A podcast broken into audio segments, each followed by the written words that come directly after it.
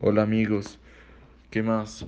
Oigan, ¿sí sabían que en 1950 hubo una guerra entre Corea del Norte y Corea del Sur?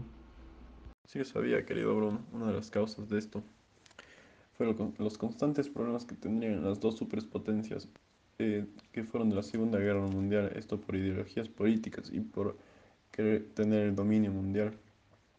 Mm, También fue la gran rivalidad que existía entre Corea del Norte y Corea del Sur. También fue el intento de unificar Corea del Sur con Corea del Norte. Esto fue cuando invadieron las fronteras que habían sido ya pactadas. y también la intervención de las dos potencias a partir de los intereses políticos y territoriales. Esto se dio producto de la Segunda Guerra Mundial. Sí, Juanes. Eh, también otro antecedente de la guerra es la alianza de la península de Corea con Estados Unidos y la Unión Soviética durante la Segunda Guerra Mundial para liberarse así de la invasión japonesa.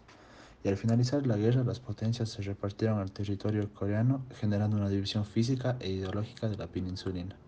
La división generó pungas de, eh, entre ambos lados de Corea, auspiciados por los países potencias. Hola Bruno, ¿cómo estás? Sí, también en el desarrollo de la guerra de Corea, eh, los Estados Unidos enviaron tropas a través de la ONU para contraatacar y expulsar a los socialistas de Corea del Sur y devolver a, a Corea del Sur eh, el poder. Eh, también hubo el riesgo de que haya la- una tercera guerra mundial eh, y también el capitalismo y el socialismo eh, volvieron a estar en guerra. Sí, Toño, tienes razón.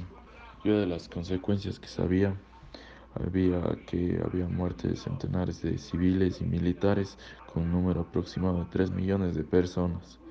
Tras la aparente culminación de la guerra mediante un tratado de paz que firmaron ambos bandos, se generó un estado de alerta continuo entre las dos naciones, el cual perdura hasta la actualidad. También hubo otro, otra consecuencia que fue la desigualdad política entre las dos Coreas. Sí, también hubieron varias consecuencias eh, para las dos Coreas, como para Corea del Norte como para Corea del Sur. Eh, se mantuvo la, la división territorial de Corea. Eh, en Corea del Norte entró en crisis al perder la, la ayuda económica y el petróleo soviético. Eh, las consecuencias de, de Corea del Sur fue aliado de, de Estados Unidos y así fortaleció su económica, su, su economía, manteniendo la relación con Estados Unidos gracias a la, a la inversión extranjera de Japón.